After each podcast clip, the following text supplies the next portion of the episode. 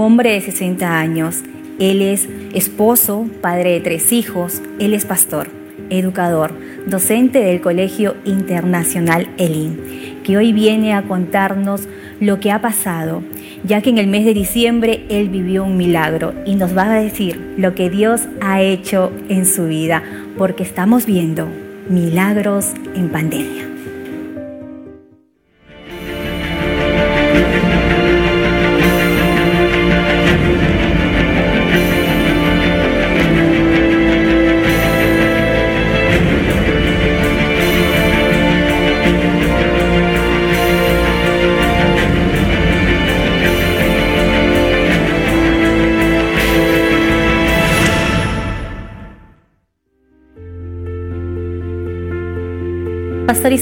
Bienvenido al programa. Estamos muy contentos de poder contar con usted en esta tarde. Palabras de saludo para toda la audiencia. Que Dios los bendiga, dada teleaudiencia. Este es un momento cumbre para dar testimonio del poder de Dios. Y permítame decir que aún el programa denominado Milagros en Pandemia me evoca dos cosas. Uno, la película de Mel Gibson con Demus 2, cuando él enfrentó una batalla allá en una de las últimas en Okinawa, en el marco de la Segunda Guerra Mundial 1945, cuando sin balas ni carabinas enfrentó esa guerra salvando hombres y la historia dice que salvó 75 milagro en plena guerra, con armas del corazón y del amor solidario. Creo que este programa y la Iglesia del Señor lo único que intenta, más allá de toda publicidad, intenta rescatar muchas vidas, almas, tanto del coronavirus, pero también de la desesperanza y el temor. Estoy aquí, hermana, gracias por la invitación para darle gloria a Dios por su poder grande. Amén, Pastor Isaac. Qué clara relación que usted hace al hablar acerca de la fe, el amor, de poner la confianza en Dios. Este, el año pasado, el 2020, hemos vivido un año muy distinto. Nadie lo esperó, nadie lo imaginó, Pastor. Y empezó pues el coronavirus o llamado COVID-19 en el cual pues muchos de nosotros cambiamos nuestra forma de vivir, pastor, cambiamos nuestro estilo de vida, empezamos a tener otros cuidados que antes no había. ¿Qué cuidados, pastor, usted llevaba en su, en su hogar, con su familia? ¿Cómo prevenía el no contagiarse del COVID? Parte de mi labor como educador era orientar, concientizar, sensibilizar a toda la familia educativa, de los colegios, la iglesia también precisamente en el cuidado frente a la pandemia. En mi hogar ha habido y lo hay mucho cuidado. Tengo una esposa muy esforzada en ello para cumplir con los protocolos.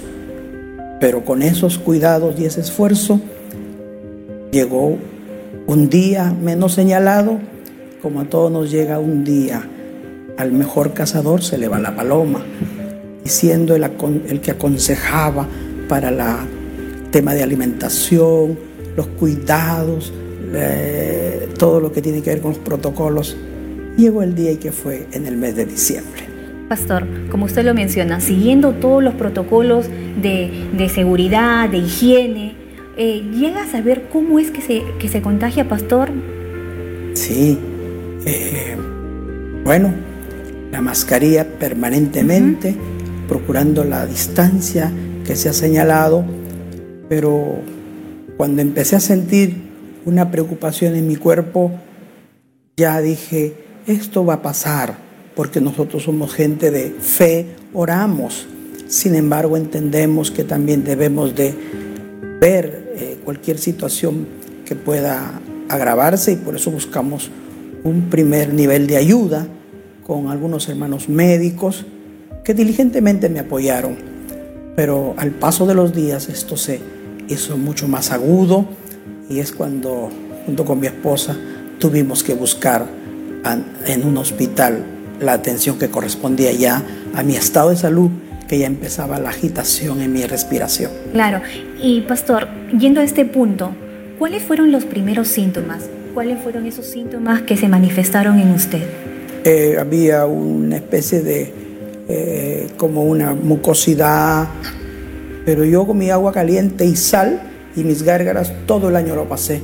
Sí, y cuidando la dieta, eh, la alimentación, mi, mi, limón, mi jugo de naranja, todo los, lo que tiene que ver con la dieta. Pero comenzó una garraspera también y, y luego dije, ¿a dónde va a llegar? Pero cuando ya comencé a tener fiebre, ya empezó la preocupación mayor. ¿Se hizo una prueba molecular, pastor, o una prueba serológica? No, no. Más bien, este, uno de los médicos me ayudó a, a ir a un rayos X donde me sacaron una placa y se notó que había una especie de proceso inflamatorio bronquial. Eso fue lo primero que se hizo. Pastor, al momento de usted eh, de tener estos síntomas, de este proceso bronquial, eh, ¿lo primero que se le ocurrió o pasó por su mente fue ir al hospital, pastor? No. Eh, yo tenía ahí una especie de prejuicio, si uh -huh. cabe la expresión, eh, de cuidado por lo que estamos observando. No en todos los casos, pero ha habido desde el mes de marzo una secuela de situaciones que a la población le deja a veces pasmado se entra al hospital para ser ayudado, pero salen muertos. Exacto. Entonces, de alguna manera, uno humanamente también tiene sus previsiones. Dije, no. Entonces, por eso traté de ayudarme con estas, eh, digamos, tratamientos médicos particulares, de hermanos médicos de la iglesia que, que me ayudaron, pero como repito, se agudizó luego en la respiración agitada y eso sí ya me obligó a tomar otra medida.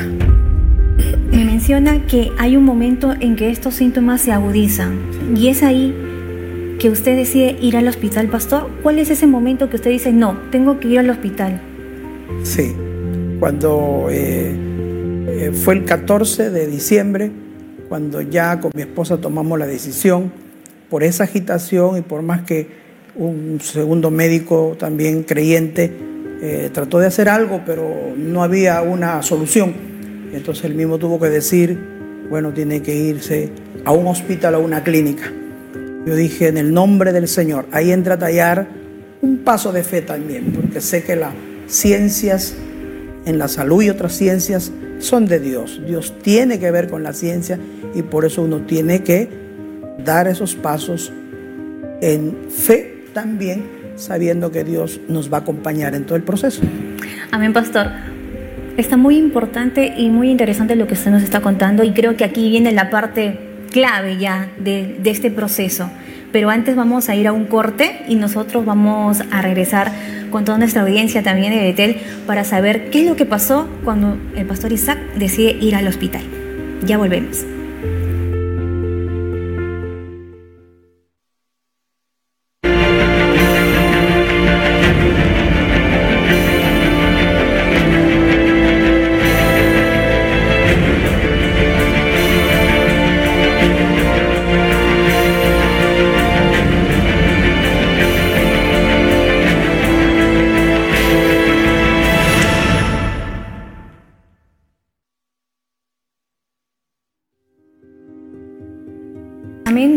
Saludando también, Pastor Isaac, a todos nuestros amigos que nos están siguiendo a través de las redes sociales en este corte para comentar un poco también, Pastor, acerca de esto.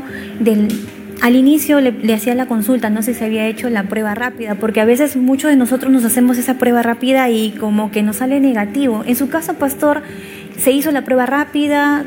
¿No se llegó a hacer? ¿Cómo fue? Sí, prueba serológica, uh -huh. hicieron la prueba y salió negativo. Momento de, de, de, salirle esta prueba en negativo, ¿usted tuvo una falsa esperanza de repente de que era otra, otra, otro tipo de enfermedad no. o estaba seguro de lo que estaba pasando? Yo estaba pensando en que esto es inminente, esto ha avanzado y por eso yo tenía que seguir adelante para enfrentar a este virus con todos los ingredientes ¿no? de la fe y también de la salud. Pastor, tenemos varios comentarios que nos están llegando también a través de las redes sociales en Facebook. Saludamos también a todos aquellos que están conectados y nos dicen pues Dios es bueno y su misericordia es grande con cada uno de nosotros porque pastor son muchos los hermanos, amigos, quizás personas que por primera vez nos están viendo a través de las redes sociales, a través de la señal de Betel y todas las multiplataformas y han pasado por esta situación, pastor. Hay casos también, al igual que usted, que han estado internados en el hospital 15 días, 30 días, pastor, y sin alguna esperanza. Sí, eso se presenta en todos los casos en que hay siempre una expectativa en lo que ha de continuar. Por eso que es importante prepararnos desde ya para enfrentar por todos los flancos. Amén. Y nosotros tenemos siempre en perspectiva el poder de Dios y todo lo que Él ha dejado para echar mano también.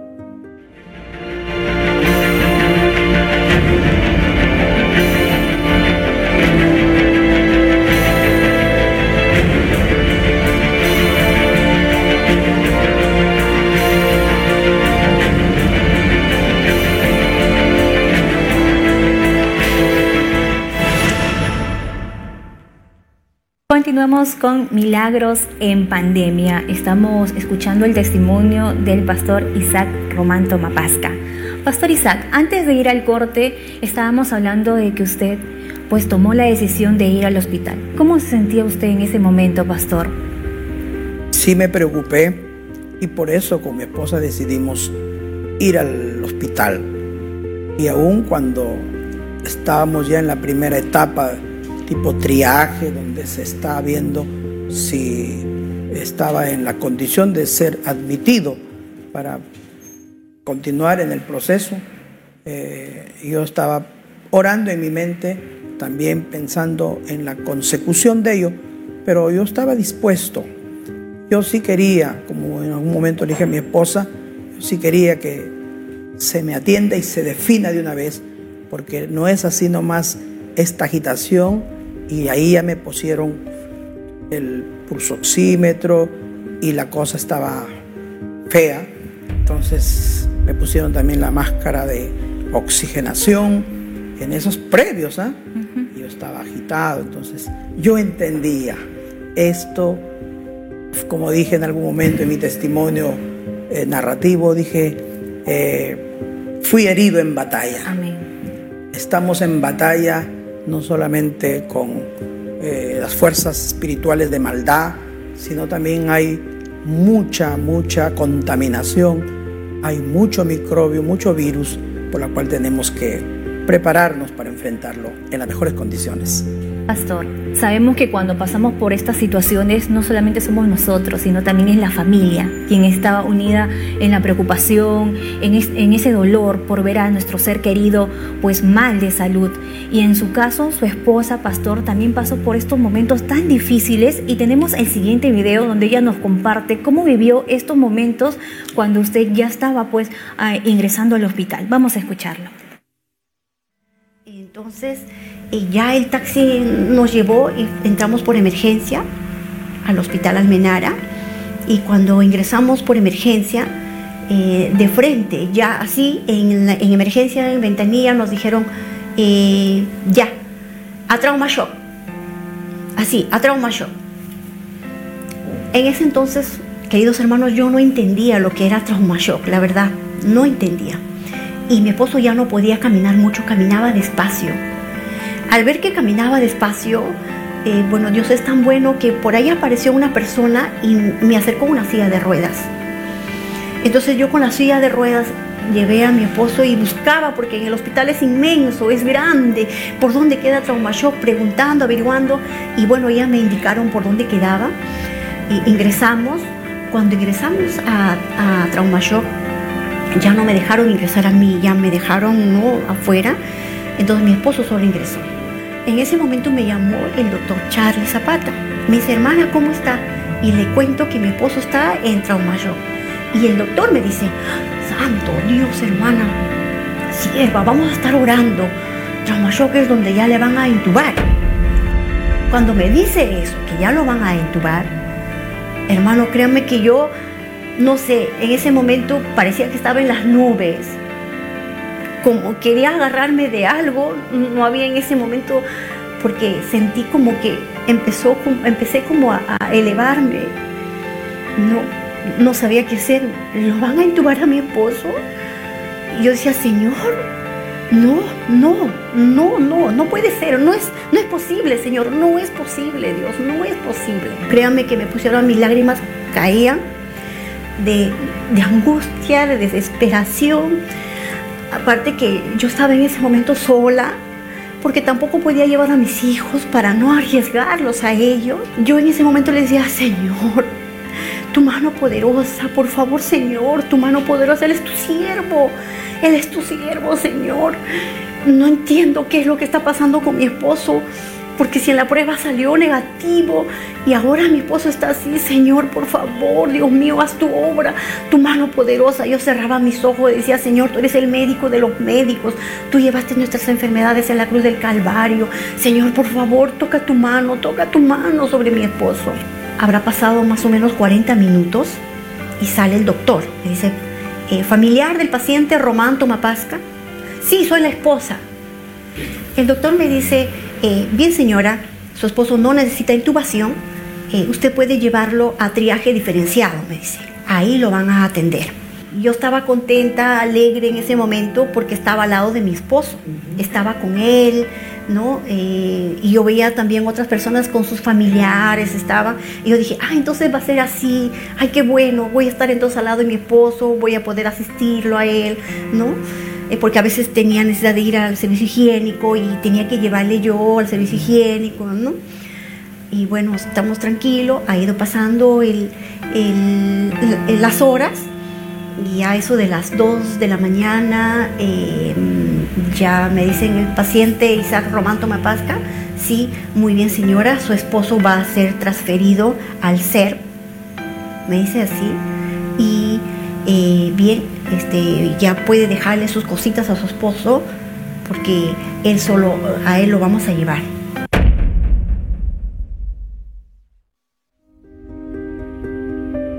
Amén, eran palabras de su esposa, pastor, que, había que estaba viviendo esa situación. Eran momentos muy difíciles para ella, pastor, y para usted, que estaba en medio de todo ese movimiento dentro del hospital ¿Qué pasaba por su mente, pastor? ¿Cómo se sentía usted? ¿Qué le decía a Dios? Mi parte humana estaba muy preocupada, eh, pero mi vida espiritual interior, yo me sentía confiado y por eso que yo quería entrar a UCI, a donde, donde tenga que ir, para de una vez, me gusta enfrentar los retos a mí. Cada vez que he tenido en mi larga vida batallas de distinta índole, nunca me he corrido. Nunca he dado un paso atrás. Me he tirado al piso a orar y he dado los pasos adelante. Y esto yo entendía, es una prueba más en esta carrera. Dije, diablo, si no me mataste hace ocho años con una isquemia cerebral que tuve. Y la iglesia y mucho pueblo sabe de mi experiencia, donde se me dijo, después de un año vamos a ver una mejora y no va a quedar bien usted.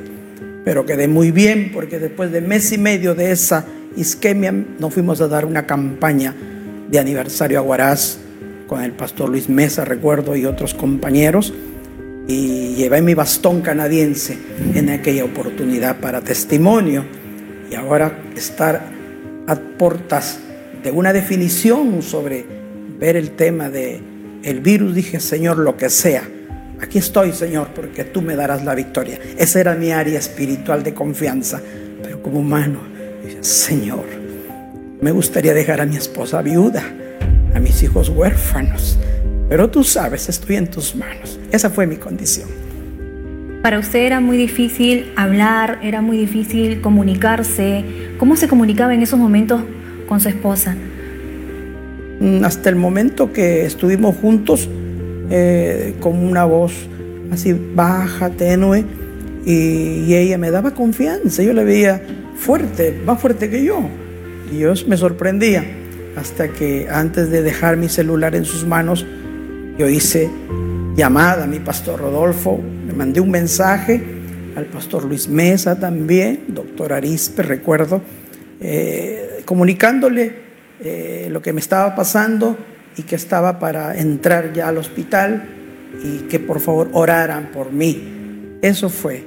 Y yo sé que se desprendió de una cadena de respaldo espiritual.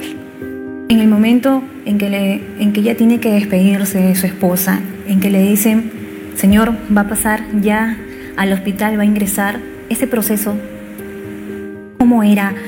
¿Cómo se sentía? ¿Qué pasaba por su mente cuando ya estaba siendo internado, solo prácticamente? Eh, como le digo, me sentía tranquilo. O sea, mi área espiritual creo que estaba prevaleciendo. Y le di el celular y con todas las de un enamorado permanente, hasta hice que un corazoncito, parece, porque me tomó la última foto para ella, porque después ya no había comunicación por nada, solo por teléfono que le informaban a ella los avances. Así que yo estaba tranquilo, eso es la verdad, estaba tranquilo.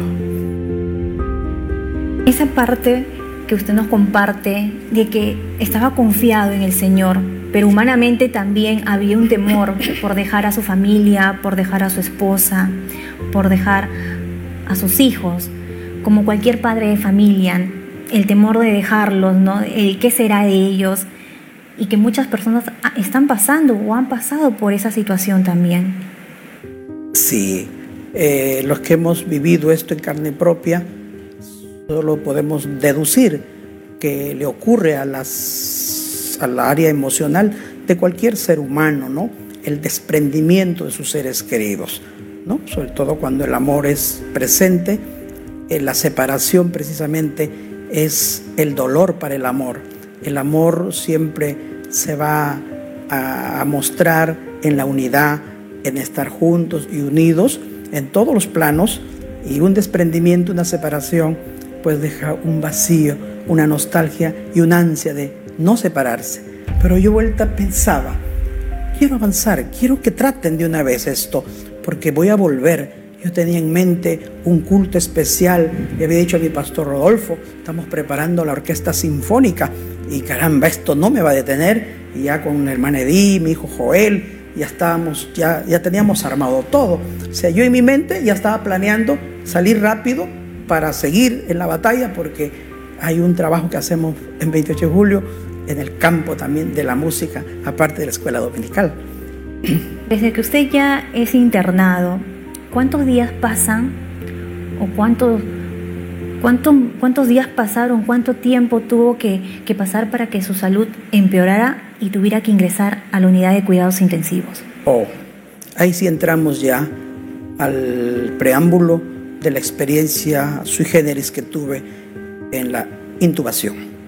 El día 14 que fui al hospital, estuve 15 hasta el 16 9 y 55 de la noche en el CER, donde se me hacía todos los exámenes, todos los protocolos, tratamientos, y según me reporta mi esposa, eh, que mi condición de lo que parecía que iba a salir, tuvo un bajón donde llegué a, mm, medir mi eh, oxigenación, es un número muy bajo. Ingresa un 14 de diciembre. Sí. 14, 15, 16. En la fecha 16 es en que empieza a tener una recaída muy fuerte, muy fuerte en la saturación. Una depresión de mis valores y funciones vitales. Mi oxigenación se fue casi a 28, me dice mi esposa. Y, y el médico por eso, este, cuando le informó era por eso que la intubación se dio ese mismo día 16 a las 10 de la noche me intuba. Perfecto. 16 de diciembre, dos días después de haber sido internado, es que le indican que podría pasar a unidad de cuidados intensivos. Y esto lo vamos a conocer, pastor, después del corte. ¿Qué es lo que pasó? ¿Cómo fue que le dieron esta noticia a su esposa? acerca de que iba a ingresar a UCI. Vamos a conocerlo después del corte, así quédense en sintonía que ya volvemos con Milagros en Pandemia.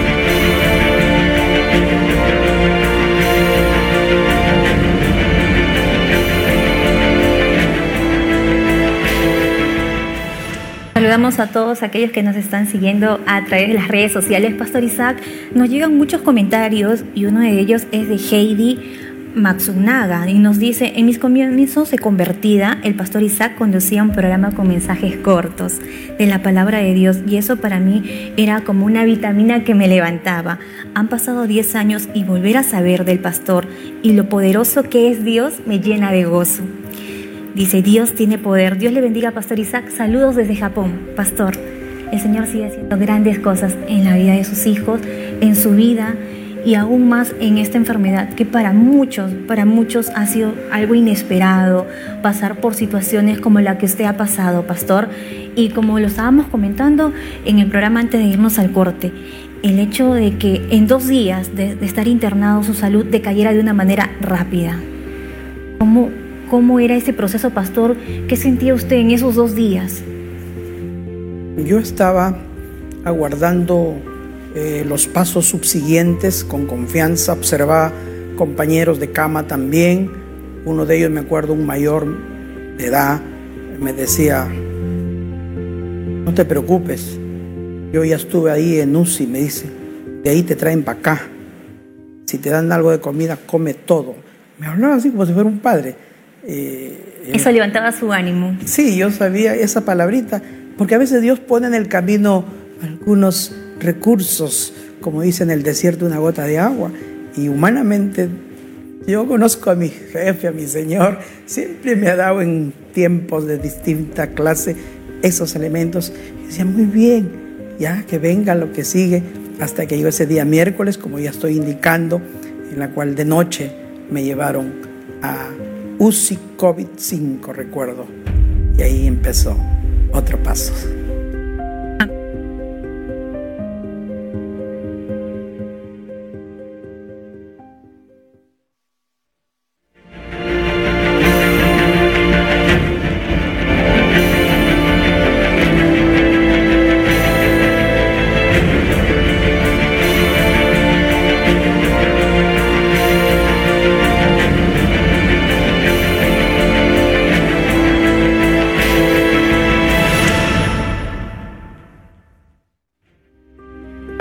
Con milagros en pandemia y antes de irnos al corte estábamos escuchando lo que pasaba en el momento que el pastor Isaac estaba a punto de ser internado o, ser pasado a la unidad de cuidados intensivos.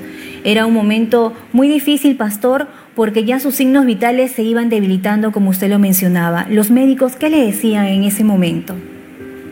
En realidad a mí no me decían aspectos negativos a mi esposa la estaban reportando esos, esos datos. Después yo me entero ya en alta. La cosa era seria y estaba obviando algo que no puedo pasar por alto. Recuerdo que vino una enfermera, porque todos están en UCI con una escafandra, todos están desconocidos. Y se acerca y me dice, Pastoriza, yo no sabía quién es. Me dice, tranquila, yo voy a estar al tanto de usted yo soy de 28 de julio, soy Débora. Otro aliciente. Dije, Señor Ángeles, me están mandando el Señor. Así nomás la miré y, y esas cositas me iban fortaleciendo. Yo estaba en el piso con mis funciones, pero eso me, me, daba mi estado emocional y espiritual un aliento. Eso reconfortaba su corazón, pastor, el poder escuchar esas palabras de, de ánimo, como usted mencionaba también eh, en las redes sociales, nos contaba también de acerca que se encontraba con otra persona que también le decía, ¿no? Que pasaba UCI, pero que eso era solo un momento y eso alentaba su corazón. Sí, yo creo que el ser humano aquí en la tierra necesita ese ánimo. La familia debe ser consoladora, animada. Por eso hay que tener el Espíritu de Dios para consolar. Y aunque lloremos en algún momento, como yo digo, en la presencia del Señor, pero delante de nuestros seres amados, estamos en victoria y todo obra para bien. Así que eso era más o menos el paso. Los médicos no me decían nada negativo, solo me decían, prepárese, señor Román, vamos a pasar a tal sala, vamos a llevarle a tal sitio, tranquilo usted. Esos eran términos que lo veía normales, ¿no? Mientras que a usted le daban los aspectos positivos, como lo mencionaba a su esposa, le daban pues todo lo que usted no podía saber para no bajar el estado de ánimo, para no preocuparlo más. Y a veces los doctores nos dicen términos que a veces no entendemos y no conocemos y como familiares nos preocupamos por querer saber qué es lo que nos está diciendo el doctor para, para tener un poco más de conocimiento de lo que pasa con nuestro familiar, con nuestros seres queridos. Y en el caso de su esposa, pues ella recibe la llamada del doctor. Ella decide grabar esta llamada, pastor, ¿Ah, con la finalidad de poder entender porque a veces le daban terminologías que ella no comprendía. Entonces, con ese audio ella podía consultar a, algún médico cercano, ¿no? Dentro de la iglesia y poder eh, recibir una mayor explicación de lo que estaba pasando con su salud. Así que vamos a escuchar esta llamada que le hace el doctor indicándole que usted iba a ser trasladado a UCI. Escuchemos. Esposo va a ser trasladado a UCI eh, el día de hoy. Es correcto. Ya, doctor, eh, ¿puedo saber por favor en qué cama va a estar mi esposo?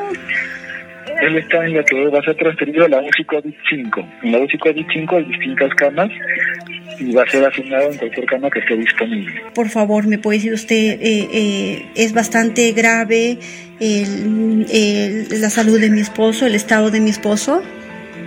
Lamentablemente, pues el señor Román no ha evolucionado de la forma más favorable posible, a pesar de los medicamentos que hemos disparado desde un inicio y a pesar de las terapias de oxígeno que se le ha ido subiendo paulatinamente. La mortalidad en estos casos cuando ingresan a lo que es UCI, y si se le llega a intubar, esperemos que no, es de uno, mejor dicho, de cada dos, un paciente no logra sobrevivir, no logra sobrevivir.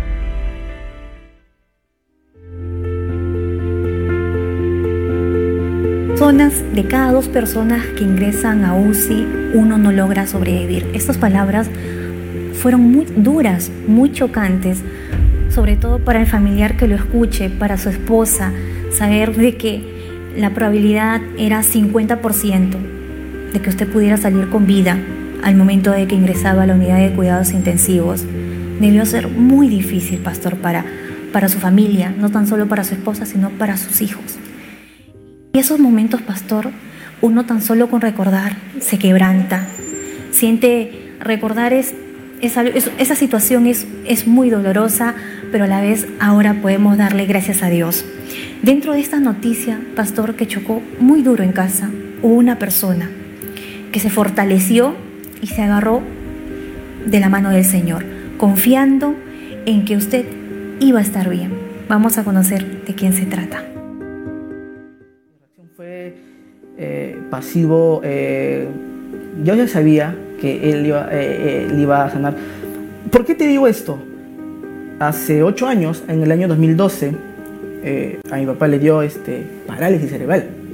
Dos, dos isquemias.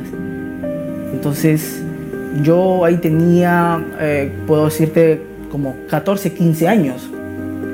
Yo lo vi a mi papá que él bajaba del cuarto piso, en la iglesia, vivimos en la iglesia en Huaraz, en el cuarto piso, y él estaba cojeando. Yo no, no entendía. Ya después mi mamá nos explicó que mi papá estaba parálisis de aquí, que no podía caminar. Y me acuerdo que estuvo un mes, yo me acuerdo, estuve un mes en la casa del pastor Rodolfo. Yo con él estuve solamente una semana. Y yo me acuerdo que el doctor le dijo, señor Isaac, este, usted tiene dos isquemias, eh, usted de tantas personas se recupera muy poco y el proceso es largo, puede durar hasta un año. Un año, entonces a mí me dio miedo porque verle a mi papá cojeando, entonces fue, fue terrorífico. y a mí lo que más me, impresiona es la fe de mi padre, porque él decía, yo no puedo estar así, yo tengo una misión que cumplir, que es llevar la palabra de Dios no te miento, en un mes mi papá se, levantó. Podría, podía caminar.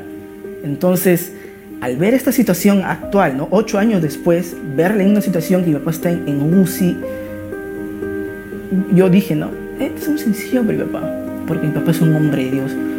Y lo digo esto con, con mucha fe, con mucha autoridad, porque yo he visto la mano de Dios, tanto con él como personal. Dios me ha hecho ver cosas maravillosas en Huaraz. Por eso yo puedo decir que, que, mi padre es un hombre de Dios y yo le decía a Dios, Dios, tú no, tú, no te, tú no te lo puedes llevar a él, porque él aún tiene mucha, muchos planes, muchos proyectos que cumplir, llevar tu palabra. O sea, Él es un misionero tuyo. O sea, eh, no es posible.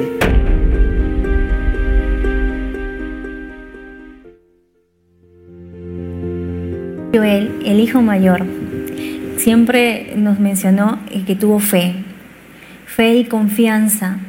Se puso muy fuerte delante de su esposa, delante de, sus hermanas, porque el hijo mayor es así. El hijo mayor siempre trata de ser la fortaleza para la familia en esos momentos difíciles.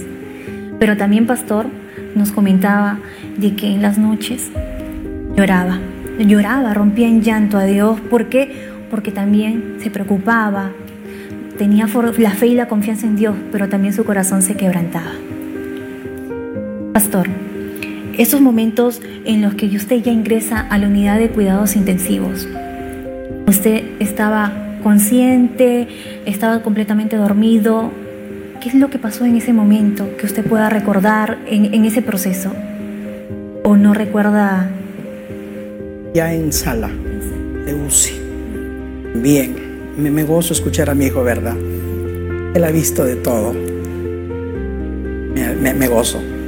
Entonces, eh, me prepararon con todos los elementos que se suele hacer desde el punto de vista clínico. Eh, comenzó el proceso de intubación, me hicieron a nivel de mi cuello algo, comenzaron y luego a, darme todos los elementos para sedarme, ¿no? Eh, era un paralizante, cual mi cuerpo comenzó a estar disponible, a no sentir nada que puedan ellos al hacer eh, afectarme o hacerme doler. Entonces yo vi cuando ya comenzaron a trabajar en mi cavidad bucal y vi las máquinas y los tubos donde comenzó el proceso de intubación y luego me dormieron prácticamente. Quedé dormido día 16 a las 10 de la noche. Ahí no hay noción del tiempo, porque todo es como aquí en este set, luces permanentes, la luz, uno no sabe si es de día y de noche, y por eso eso a veces conspira contra eh, la tranquilidad de los pacientes. Por un lado es bueno, pero yo que soy una persona que quiero saber en qué día estoy, yo ya no me di cuenta en qué día estaba. Todo era de día por las luces. Entonces me durmieron. Me informa mi esposa después de que después de tres días me quitan el paralizante, el sedante, pero yo seguía intubado. En el momento en el que usted ingresa a UCI, se levanta un clamor. Ya había un clamor de, de los hermanos de la iglesia, del colegio LIN, de sus alumnos, de, de muchas personas que lo han conocido, pastor, que ya estaban clamando, estaban orando por usted, pero también hubo una persona muy cercana a usted, puso a clamar, a pedir por un milagro en su vida, su hermano Samuel. Y él nos comparte esa experiencia que tuvo clamando al Señor por la restauración de su salud. Vamos a escuchar el siguiente video. Hijo, me dice papá, mi tío se ha puesto mal. Quiero que tú ores, dobla tus rodillas, porque cuando tú oras con fe, Dios te da respuesta. Por favor, papá, yo lo hice. Lo hice en esa mañana de las nueve de la mañana. Y el Señor me dio la respuesta. El Señor me contestó después que había orado con gemido, con clamor, con exigencia, con fe, con esperanza. Y el Señor me dijo, tu hermano Isaac no morirá. Tu hermano Isaac despertará. Pero yo le dije, Señor, ¿cuándo va a despertar? Porque en la unidad de cuidados intensivos los pacientes no salen rápido, Señor. Salen a los meses, a los muchos días, Señor. Dígame cuándo despertará mi hermano. Yo exigí al Señor y el Señor me respondió enseguida. Me dijo, tu hermano despertará y lo tendrán el 31 de diciembre en casa de su familia, de su esposa, de sus hijos. Llama a Josefina y dile mi mensaje, que tu hermano Isaac, que su esposo Isaac Román no morirá, él despertará. El 31 de diciembre le darán de alta como un regalo de año nuevo. Y así fue, pero diles mi mensaje, que sean perseverantes que sean perseverantes en mi fe, que sean perseverantes en mi palabra hasta que yo venga. Ese es el mensaje. Háblale, dile a Josefina Camasca de Román. Ese clamor de su hermano se unía al clamor de los alumnos, de los hermanos de la iglesia de 28, de la escuela dominical, de la audiencia de Betel, de la audiencia de la radio, de todos, pastor, que lo conocían. Ese clamor subió como un incienso a la presencia del Señor. Gracias. Fue algo precioso y maravilloso. Y en medio de todo eso, su esposa también clamando ahí con sus hijos desde casa, pidiendo por un milagro. Vamos a escuchar las palabras de su esposa, nuestra hermana Josefina. de la una de la tarde ya me llama el doctor informándome que el estado de mi esposo era bastante crítico, que el 80% de sus pulmones habían sido comprometidos y que, y que tenía que ingresar urgente. Me dijo que ya encontramos, señora Cama. Eh, bien, su esposo va a ser trasladado y ya se está preparándose la ambulancia, el carro para llevarlo, para trasladarlo. Y así que, señora, eh, yo le dije, le pregunté, ¿no? Y, cómo es en UCI, bueno, eh, va a estar este, con alto flujo de oxígeno y si no logra eso, se le va a tener que intubar. Bueno, esperemos que no sea intubado, me dice. Entonces vamos a ver. Y me dijo, el estado de su esposo es bastante crítico que de dos pacientes que ingresan a UCI por COVID, eh, uno fallece. Y cuando ya el doctor nos decía eso, mis hijos lloraban en ese momento. Ellos se tiraron al piso, nos tiramos. Mis hijos decían, mis hijitas le decían al Señor, Señor, mi papá no merece estar en el hospital. Porque mejor yo debo estar en lugar de mi padre. Eso decían mis hijas. Y yo le decía Señor, te veía igual. Le decía, Señor, por favor, Él es tu siervo. Él es tu hijo, Señor. Y no vas a permitir que, mi, que tu siervo, que mi esposo le pase algo o muera por COVID.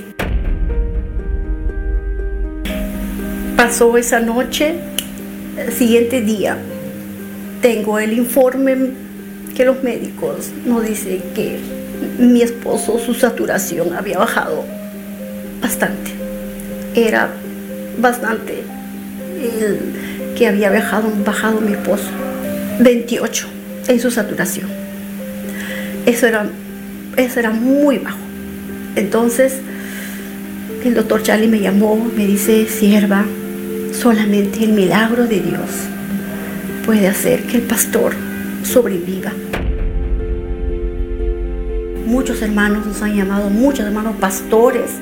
A nivel nacional los pastores nos llamaban porque el pastor Luis Mesa había mandado un comunicado a todos los presbíteros que hagan una oración especial por mi amado esposo.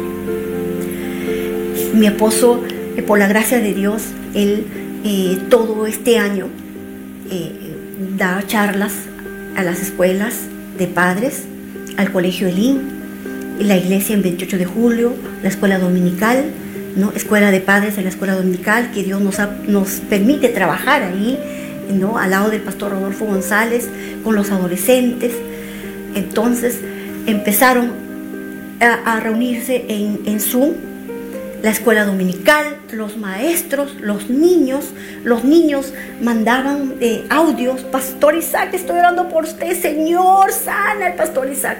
El colegio Elín, otros colegios que se enteraron que, que mi esposo estaba internado, comenzaron ellos a orar y comenzaron a llamarme de colegios no cristianos, nos llamaban, nos enviaban eh, WhatsApp, mensajes diciéndonos, eh, mm, estamos orando por el profesor, estamos orando por el psicólogo, así nos decía, estamos orando por el pastor, por el profesor, y no se preocupe, va a salir adelante, eso nos decía. Causaba fe, aumentaba mi fe, sí, va a ser así, así va a ser, y yo afirmaba, lo que ellos me decían, afirmaba porque creía en el Señor, en el poder de Dios, a pesar que los médicos me han dicho que ya mi esposo como que ya, este, este no a los medicamentos mi esposo, su cuerpo, su organismo no hacía reacción. Entonces, así fue la oración. Hermanos, créanme que para Dios no hay nada imposible. Dios es real, Él existe, Él vive, Dios vive, su misericordia no ha menguado, su misericordia el Señor la sigue extendiendo de generación en generación, como dice su palabra. Dios es real. Yo recuerdo cuando ese día jueves 17, eso de las 2 de la tarde, sentía la presencia de Dios con mis hijos oramos porque todo el pueblo de Dios, todo el pueblo cristiano se había puesto en oración, estaba en oración. Porque entendía, porque yo administraba el celular de mi esposo y mi esposo tiene muchos contactos ¿no? de los pastores y ahí llegaba el enlace Zoom, reunión, oración por el pastor Isaac Roma Pasca.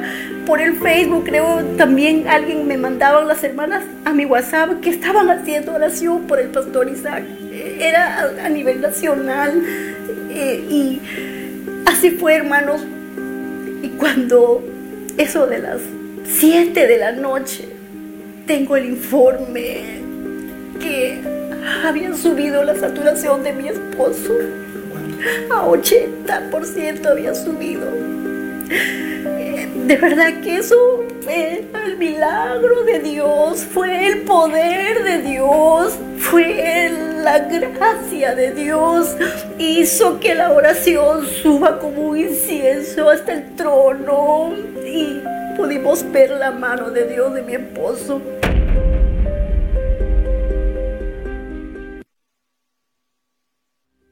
El escuchar las palabras de nuestra hermana Josefina, de cuando el doctor le llamaba y lo, pues lo que le decía pues no eran mensajes alentadores, por el contrario, preocupaba aún más, porque la saturación iba bajando, estaba en saturación de 28.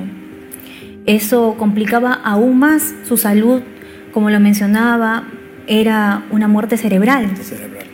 Prácticamente, ¿cuántos días estuvo entubado? Eh, debo de decir que los médicos hacen su trabajo y parte de ello es eh, la, la realidad de las cosas, su racionalidad y plantear tal como se presenta el cuadro, ¿no?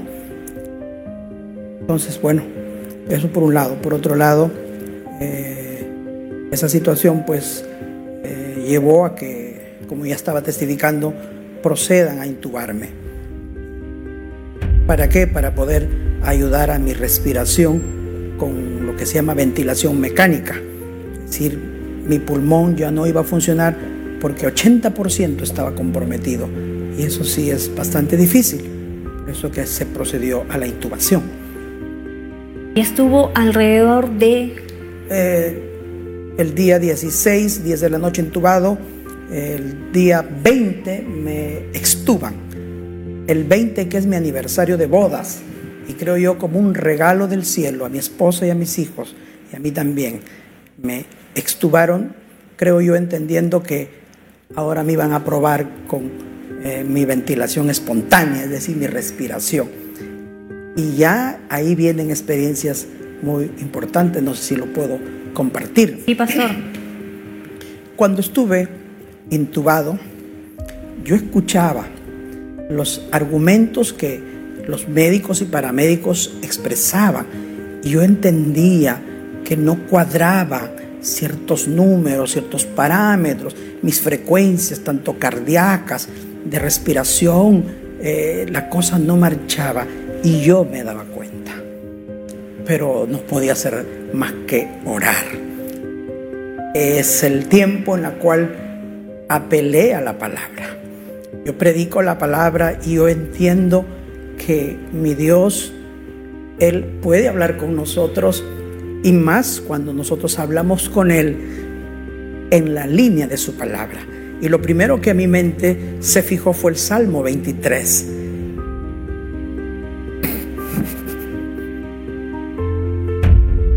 Precioso Salmo, Salmo 23. Aunque ande en el valle de sombra de muerte, no temeré mal alguno, porque tu vara y tu callado me infundirán aliento se fijó ese texto. ¿Por qué? Porque comencé a vislumbrar en mi mente espiritual y cuando cerraba mis párpados yo estaba en una región muy específica y me evocaba zonas cuando yo he viajado mucho por la selva y por las serranías, la cordillera de los Andes, y habían muchos huaicos por la zona de Pampe Corongo, Huacarachuco, por donde me movía, y hemos estado verdaderamente en el umbral de la muerte, abismos peligrosísimos, en combis que me prestaban los hermanos, muchas veces en condiciones regulares, pero con mucho riesgo. Lindos hermanos que siempre apoyan en la obra pero a veces nos quedábamos en los cerros. Hemos dormido debajo de las cordilleras, caían piedras, a veces se chispeaba la luna de los combis, pero ahí con algunos pastores que me acompañaban, en otros casos con mi esposa, y buscando que Dios abra. Y cuando yo observaba esos huaicos, luego después en mi retorno pasaba y habían quedado ahí como unos relieves del surrealismo. En esa sala de UCI yo miraba esos relieves como lavas y cómo se formaban rostros grotescos de seres que en forma así que se reían y yo los veía y así se iban sumergiendo en el lodo. Igual que el surrealismo de Salvador Dalí, el pintor español, que dibujaba cosas de naturalezas muertas, como sueños oníricos. Entonces todo eso yo lo veía, entonces no quería ver eso y abría mis ojos. Abría mis ojos, miraba las lámparas encendidas de la sala, los sonidos de las máquinas, de las frecuencias cardíacas y cuanto más, pero no podía, mis párpados pesaban y como una cortina de hierro, ¡pum!, se caía y de nuevo entraba ese panorama. Yo en mi mente procuraba ver a mi esposa, ver su rostro sonriente. Mi esposa es alegre, muy reilón es ella y eso me, me, me ayuda mucho en mi estado emocional. Quería ver a mis hijos, pero no podía. Se me iba el rostro de mi esposa, no resistía. Quería ver a mi Keren, a mi Tabita, a mi Joel, pero no podía. Entonces aparecían esos rostros amorfos. Y ahí es donde entendía por el Espíritu, estás pasando por el valle de sombra de muerte. Y eso en contraste con lo que escuchaba, que mis números y mis parámetros no están bien a la expectativa médica era una batalla que se estaba librando. Es ahí cuando apelo a Romanos capítulo 8, donde yo le digo, Señor, tu palabra dice que cuando no sabemos pedir como conviene, el Espíritu de Dios nos ayuda, inclusive con gemidos indecibles, a pedir y Él nos ayuda. Entonces le Espíritu Santo, en este momento yo quiero que me ayudes. Y comenzó desde aquel momento una oración ligada al Señor, pidiendo que el Espíritu Santo me ayude. Y yo le decía, Señor, el Salmo 156 dice, los únicos que te pueden alabar, exaltar, son los que respiran. Señor, yo no puedo dejar de respirar Ayúdame a respirar, enséñame a respirar, porque yo te voy a alabar. Yo todavía voy a predicar, Señor, Señor mío. respira por mí. Espíritu Santo, ayúdame, enséñame a respirar. Se me fijó esa oración. Esa oración fue continua. Al día siguiente, recuerdo ya extubado, el día 21, eh, vino una hermana preciosa, una enfermera, eh, porque yo ya había despertado, por supuesto, pero había una batalla, todavía seguía con las cánulas, y me dice, pastor, aquí le manda a su esposa un saludo con sus hijos. Y yo sabía, ah, el aniversario de bodas fue ayer. Entonces dije, Señor, pero le dije a la hermana, no, ahorita no puedo ver eso, no quiero. Le dije, no, sí, pastor, no. En mi mente estaba, no quiero desconectarme de mi Señor. Como digo, yo voy a sacrificar mi estado emocional porque entendía que si yo escuchaba eso, mis emociones se iban a mover pero iba a desconectarme con mi Dios. Yo quería seguir en el Espíritu, en la frecuencia del Espíritu, porque yo sentía que me estaba ayudando. Si ya me extubaron, yo sé que voy a salir rápido. Por eso le dije, no hermana, después, le dije, después. Y ese día fue un día de victoria, porque mi respiración comenzó a mejorar y yo sentía que mi Dios, así, mi ruach, el hálito, el aliento, eso que decía el Salmo 23, tu vara y tu callado me infundirán aliento. Y eso es Ruach Nefesh, eso es mi Señor, el Espíritu de Dios ayudando a su criatura. Y me levantó.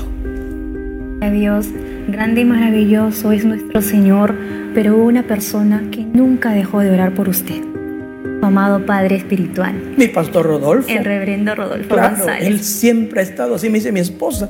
Yo después he escuchado que mi pastor, yo sé, él es un padre. Le invito a escuchar el audio que el pastor Rodolfo nos comparte en el momento que él se entera que lo extubaron. Vamos a escucharlo. Oh, Gloria.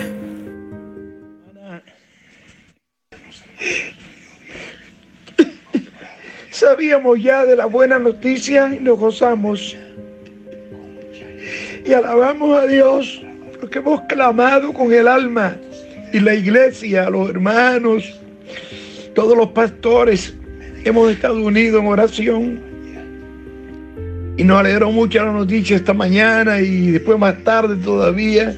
Nos han estado informando los hermanos que están trabajando allá, médicos y personas que están relacionados en todo este, este asunto de la enfermedad y nos han informado que va muy bien, muy bien. Eso ha sido de grande gozo para todos nosotros. Gloria Señor. Para toda la iglesia que sabe, gloria a Dios, que el hombre está bastante bien, mi querido hijo Isaac. El pastor Rodolfo rompió en llanto al enterarse de esta grata noticia, de saber de que estaba mejorando su salud, de saber de que ya había salido de esa situación crítica que estaba pasando.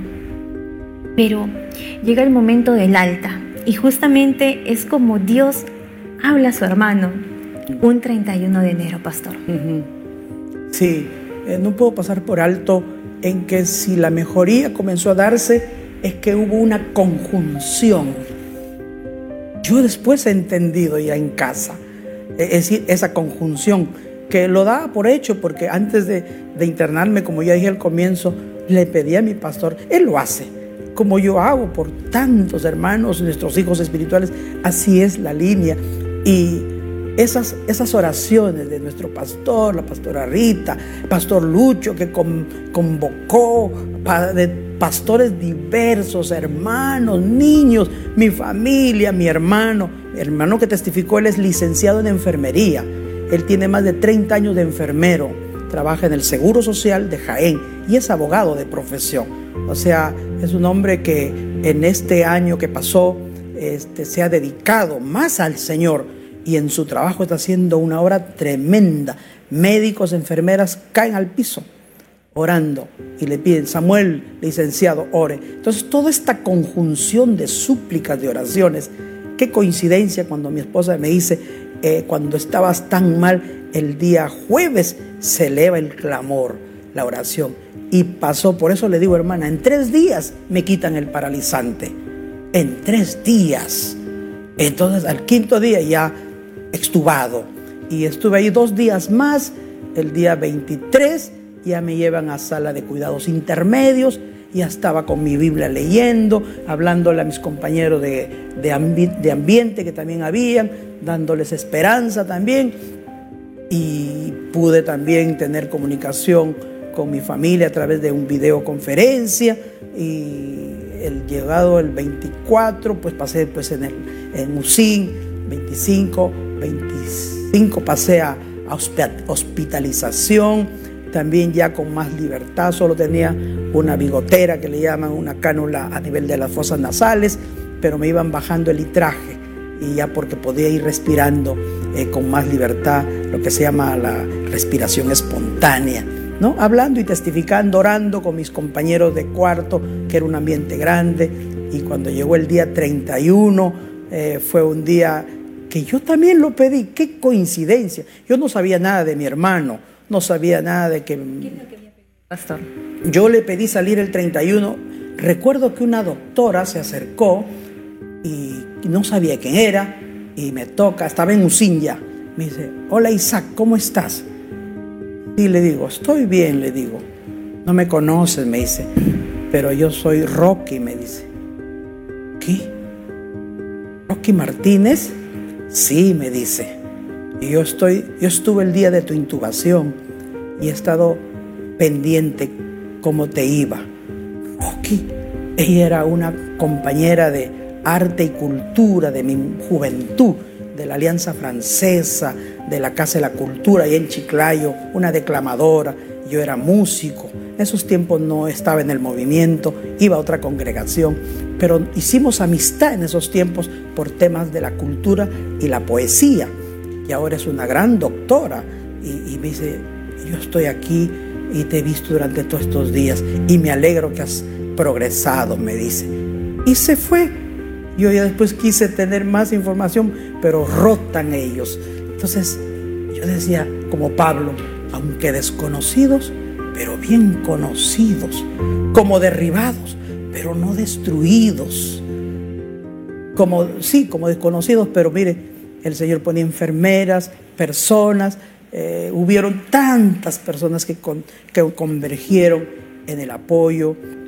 Yo debo de resaltar eh, mi gratitud por mi pastor Rodolfo indudablemente está por descontado, como bien acabamos de escuchar, pastor Luis, los pastores que se pusieron en oración, los niños, eh, el pastor Andrés Rojas también fue parte de, un apoyo importante, fue para allá y para acá el pastor Alanya, el, pastor Charlie, eh, el doctor Charlie, en todo, ¿verdad? Que hay tanto por reconocer a hombres de Dios, personas que nos apoyaron ¿no?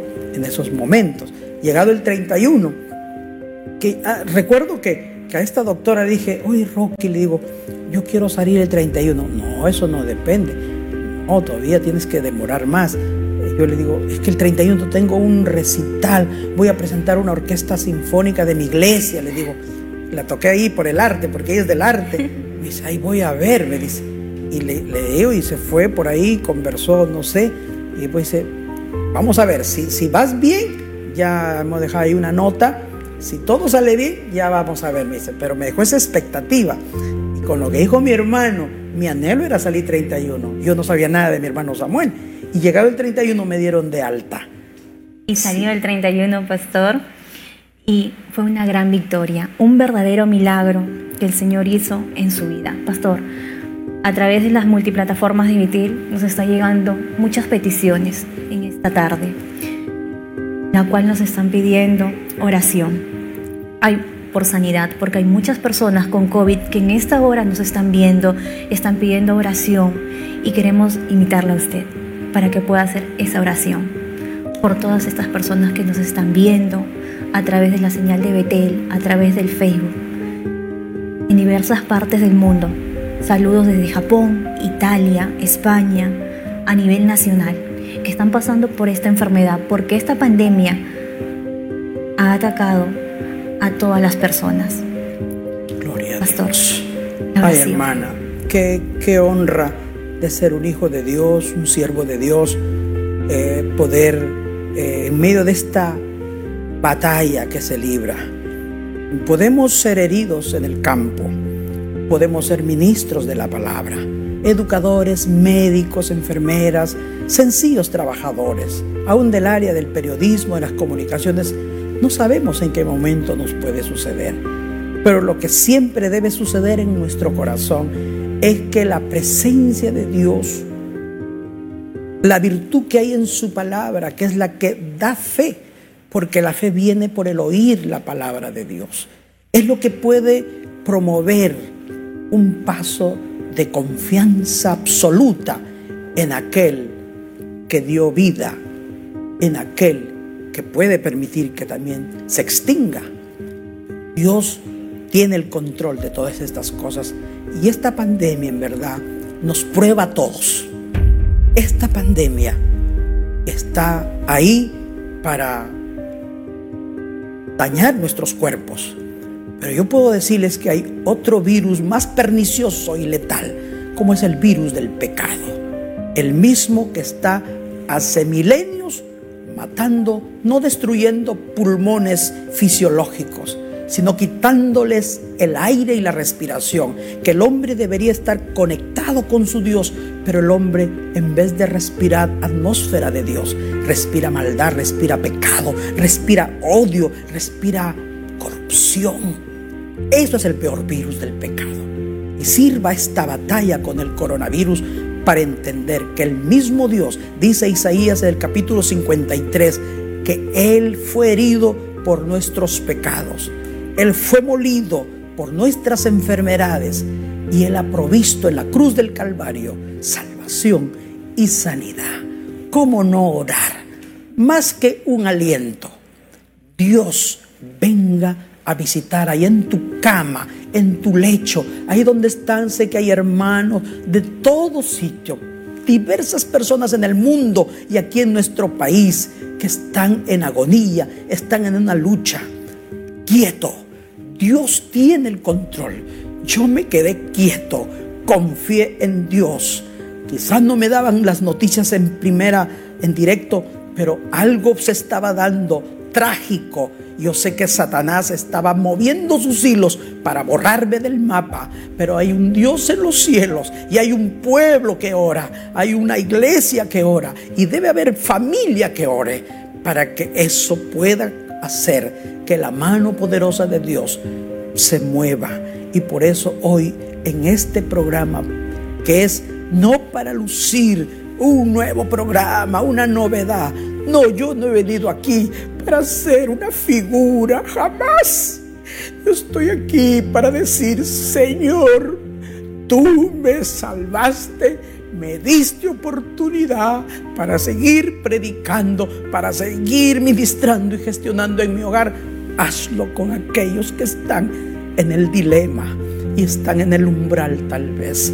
Por eso, Padre de las luces, en quien no hay mudanza ni sombra de variación, vengo a ti aquí aún con estas cámaras y en este set, como cuando estoy de rodillas en mi cama.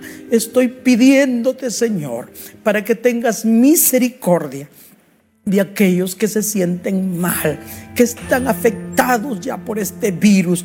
Tú tienes poder para salvar, salma las almas, que sea motivo quizás esta enfermedad para muchos, para que se arrepientan de sus pecados, para que vuelvan a ti, Señor, y te busquen mientras pueda ser hallado, y por esa misericordia que tú tienes para la humanidad, Señor, te suplicamos desde este set de Betel de televisión que pongas tu mano sanadora y toques ese pulmón averiado y toques las vías respiratorias y cualquier área, Señor. en el nombre de Jesús, reprendemos al virus, reprendemos toda fuerza maligna detrás de estos virus y venga sanidad divina desde lo alto y venga alegría en los hogares. También, Señor, haz tú tu perfecta voluntad. Porque como dice tu palabra, sea que vivamos o sea que muramos, somos del Señor. Tú eres, Señor, la resurrección y la vida, y en ti confiamos. En el nombre de Jesús, nuestro Señor. Amén. Amén. Amén, pastor. Muchas gracias. Y me quedo con esas últimas palabras que usted dice. Sea que vivamos o sea que muramos, somos del Señor. Invitamos a toda nuestra audiencia a un próximo programa. Todos los jueves a partir de las 5 de la tarde en Milagros en Pandemia. Que Dios les bendiga.